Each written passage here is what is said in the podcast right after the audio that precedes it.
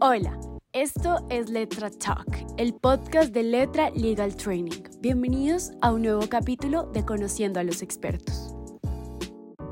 En esta oportunidad queremos conocer un poco más sobre los abogados que hacen parte de Letra, su trayectoria, cómo empezaron, aprendizajes o consejos que le darían a alguien que está empezando en el mundo del derecho, entre otros aspectos. Invitado de hoy es Jorge Dieterlitzi, socio de PPU. Buenas tardes, Jorge, bienvenido al podcast de Letra Legal Training. Muchas gracias por aceptar nuestra invitación. Muchas gracias por la invitación. Bueno, pues comencemos por ¿quién es Jorge? Bueno, Jorge es eh, Jorge Dieterlitzi. Mm, yo soy abogado de la Universidad de los Andes. Hice un posgrado en Derecho Comercial en la Universidad de los Andes Mm, empecé a trabajar muy joven, cuando aún era estudiante, en una firma que en esa época se llamaba Gutiérrez, Carrizosa y Asociados. Ahí trabajé mm, como unos 6, 8 años. Eh, esa firma después eh, hace una jugada que, para esa época fue muy innovadora, eh, que fue fusionarse con una firma que entre otras era más grande que la nuestra, que se llamaba Prieto Montoya, y ahí nace la firma que durante muchos años se conoció como Prieto Carrizosa. Después Prieto Carrizosa, mm, bueno, eh, empieza a crecer, en fin, eh, eh, se vuelve una, una, firma grande para los estándares de Colombia y hace 6, 7 años Prieto Carrizosa lidera un proceso que sin duda fue innovador, que consistió en fusionarse con una firma muy similar en Chile, con otra firma muy similar en Perú, y eso dio al nacimiento de lo que hoy se conoce como PPU. El nombre largo de PPU es Filippi Prieto Carrizosa, Ferrero, Deu y Uría. El último apellido, Uría, eh, es el nombre de la firma española Uría Menéndez, quien es actualmente socia de PPU. Eh, soy socio de PPU desde el año 1996, creo, eh, de manera que han pasado muchos años en esta profesión. Jorge, ¿y en la universidad cuáles eran las materias que a usted, por ejemplo, más le gustaban y cuáles no le gustaban tanto? Yo, siempre estuve muy inclinado por, por, por temas eh, societarios y de contratos. Eh, de hecho, por eso hice la, especialización en, Derecho Comercial. Mm, y yo diría que me dediqué muchos años a ese tema pero como uno nunca sabe en qué termina, eh, un día mm, un cliente me pidió el favor de que le ayudara en una licitación para unas concesiones carreteras eh, y, desde ahí llevo como unos 15, 20 años, eh, no hago o hago muy poco de derecho privado y me dedico básicamente a temas de derecho de infraestructura, eh, y de proyectos y obviamente con algo de énfasis en derecho público. De manera que, que hice, eh, terminé haciendo exactamente lo contrario a lo que empecé haciendo.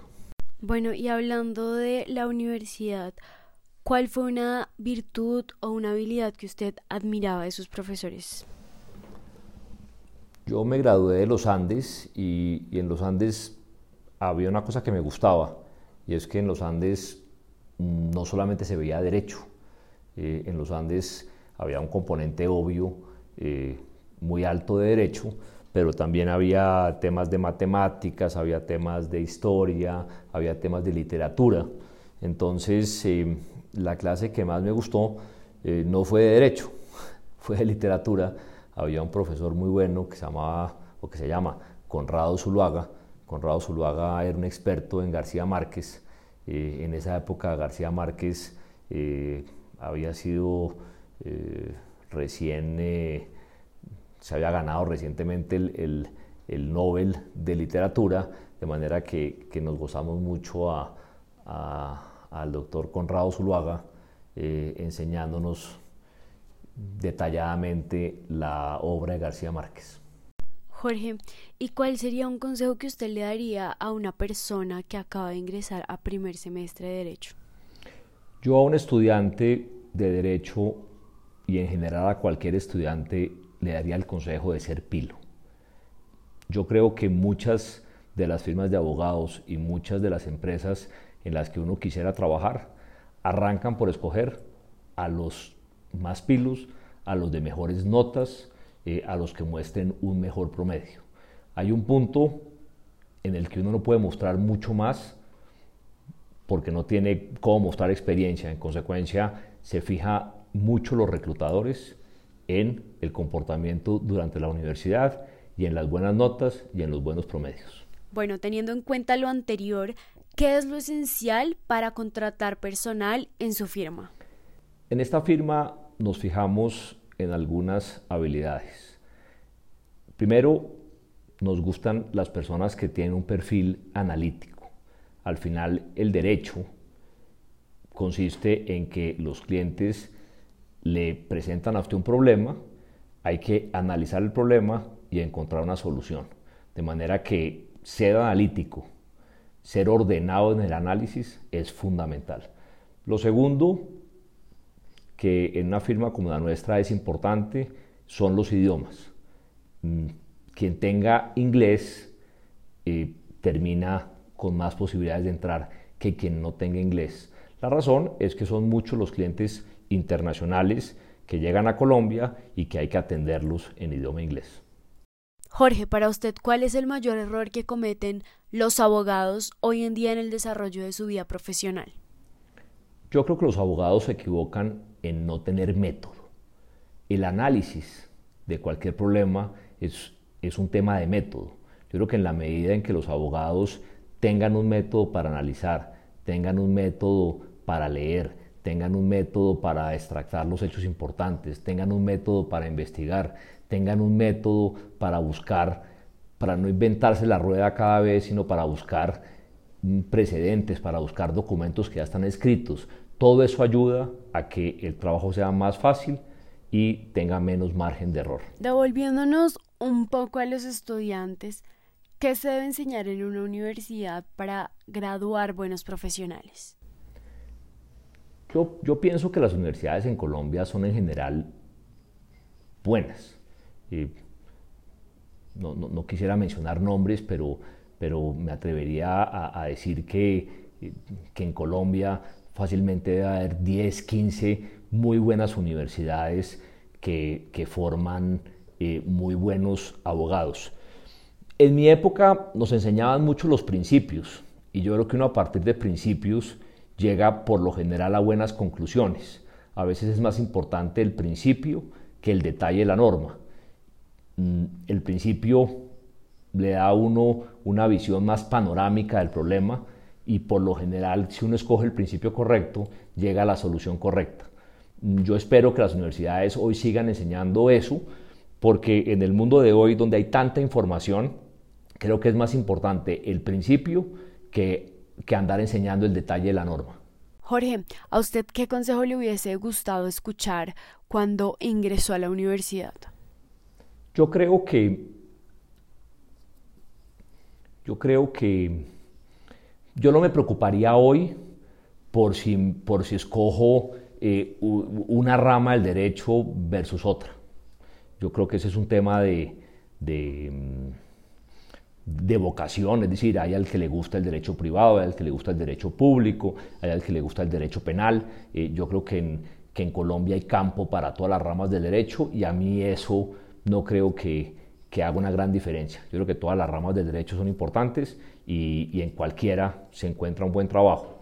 Yo creo que es muy importante redondear el estudio con ciertas habilidades mm, que no son Mm, teóricas que no son de temas legales, habilidades como por ejemplo escribir bien, escribir corto, escribir en inglés, hablar en inglés, hacer presentaciones en público, mm, saber usar el Excel, mm, tener algo de, sensibilidad con los temas comerciales. Al final los abogados tenemos que convencer al cliente, tenemos que seducirlo, tenemos entre otras que, pedirles trabajo y para pedir trabajo se requiere de, algo de gracia.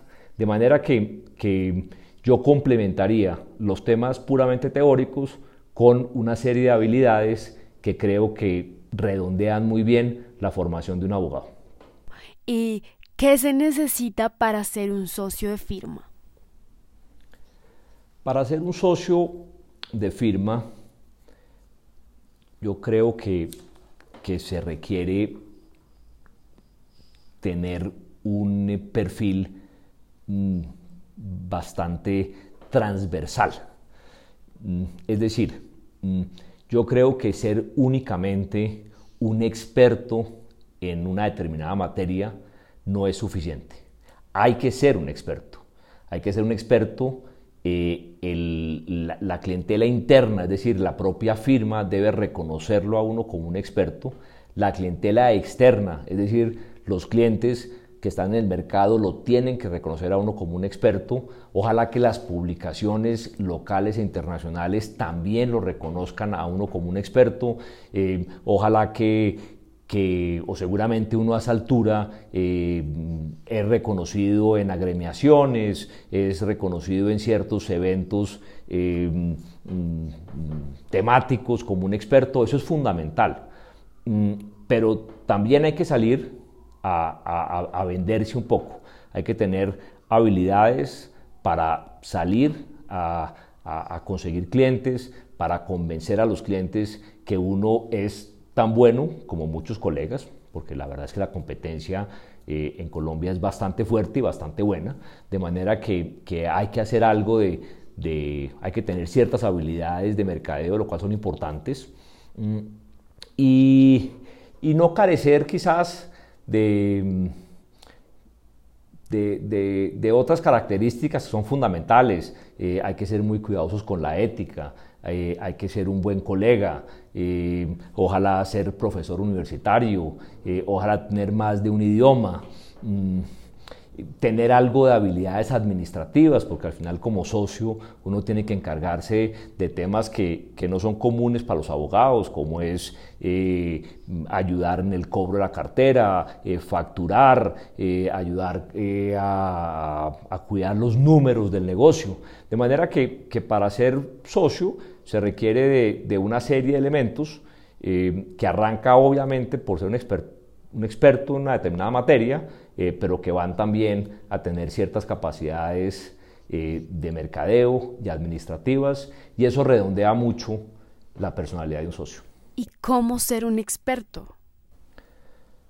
Bueno, pues uno no nace sabido, en consecuencia eh, lo que suele pasar es que los estudiantes de derecho han escogido algún tipo de perfil durante la carrera. Eh, esos estudiantes por lo general tratan de entrar a las firmas a ser parte de, equipos mm, donde, donde se sienten más cómodos por la temática eh, y, ahí empiezan a formarse, mm, son varios años de formación tienen que capacitarse, eh, ojalá que hagan mm, posgrados, másters, ojalá internacionales si se puede, y, se van formando, se van volviendo expertos eh, y, también el experticio lo reconoce, lo reconoce el, medio. Eh, la gente no es experta porque se crea experta. la gente suele ser experta cuando los demás lo consideren expertos. Entonces, mm, eso no es un trabajo de un día, de, la noche a la mañana, es un trabajo de varios años, pero, pero con, buen orden y método eh, se llega obviamente a ser un experto. Ahora bien, Jorge, ¿cómo saber si mi perfil profesional funciona para una firma de abogados? Yo creo que, yo, yo, yo, no le, yo, yo creo que los perfiles en general no, no deberían marcarle a uno tanto su, su, ruta.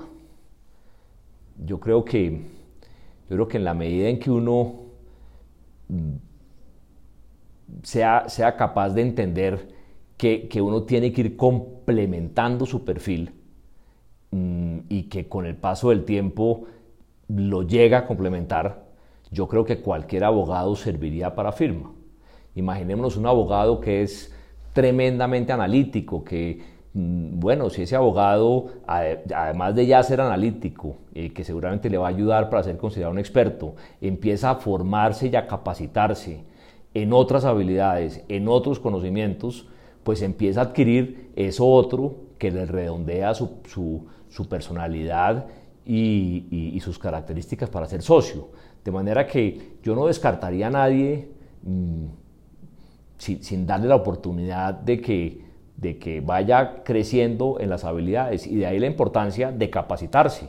Yo creo que uno tiene que capacitarse en todo aquello en lo que no es bueno o no sabe, porque nada de esto es imposible de aprender. En consecuencia, la capacitación bien orientada y bien escogida se vuelve fundamental para consolidar la condición de socio. Jorge, teniendo en cuenta las áreas en las que usted ha trabajado, ¿qué considera que es necesario para que se logren aumentar los estándares de ética y calidad en el sector legal? Bueno, yo voy a poner un, par de ejemplos que creo que, que aumentan el, que sirven para aumentar el, estándar de calidad de determinados sectores. El primer ejemplo es lo que ocurre en la consultora McKinsey. Y entiendo que, así como en McKinsey, eh, también hay otras consultoras de primer nivel que lo exigen. En McKinsey le exigen a sus, a sus asociados, a quienes trabajan en McKinsey, les exigen que hagan un par en el camino y que creo que es en el año 5 o 6 de llevar en McKinsey, tienen obligatoriamente que irse a hacer un MBA a una universidad, digamos, de prestigio.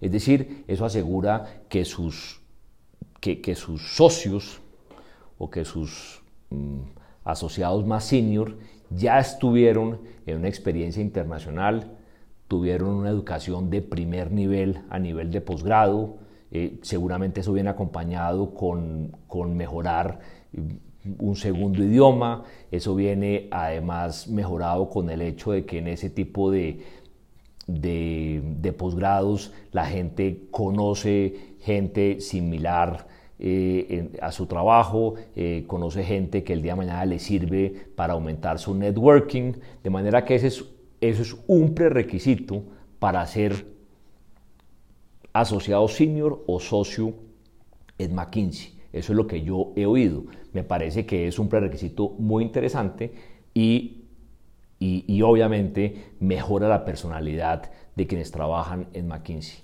Y mm, en el mundo de, de, de, la banca o, o, en el mundo financiero existe una certificación que es muy complicada de conseguir, que se llama CFA, CFA, y mm, entiendo que para trabajar en cierto tipo de instituciones financieras eh, o, del sector bancario en el mundo, usted debe tener la certificación CFA. Creo que incluso hay dos o tres niveles. Eh, tener esa certificación es muy difícil. Eh, mm, toma, toma muchas horas de estudio. Mm, están, tienen, tienen unos niveles muy concentrados en temas de ética y obviamente también en temas de, puramente financieros eh, y eh, el hecho de, ser CFA los hace, digamos, más reconocidos y obviamente más apetecidos para, para, los reclutadores. De manera que ahí vemos dos ejemplos de, cómo, de cómo mm, las industrias buscan mejorar el estándar de quienes aspiran a trabajar en ellas. Bueno, ¿y las firmas en Colombia responden a la necesidad de mejorar sus estándares de ética y de calidad? Esa es una buena pregunta y yo creo que, que Letra es un buen ejemplo para conseguir eso. Letra mm, pretende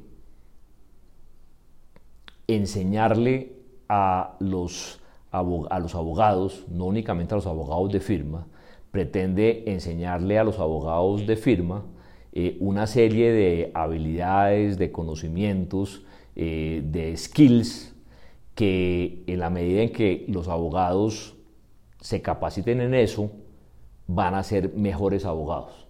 Van a ser mejores abogados porque son abogados más integrales, porque son abogados con un mejor nivel de inglés, porque son abogados con un mejor nivel de ética, eh, porque son abogados que entienden la diferencia entre escribir bien y escribir mal, mm, son abogados que están pensando en la tecnología, en la innovación.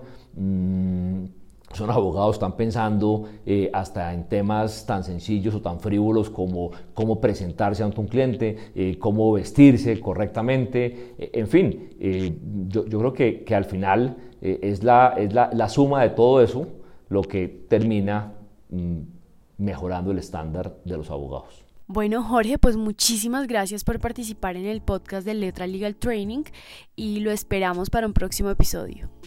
Bueno, no, con todo gusto y, y los felicito por la iniciativa de Letra. Creo que hace mucho sentido pensando en mejorar el estándar de nuestra profesión de abogados. Gracias por escuchar el podcast de Letra Legal Training. Recuerda seguirnos en redes sociales como letra.legaltraining. Creamos oportunidades, transformamos ideas e innovamos en educación. Nos vemos en un próximo episodio de Letra Talk.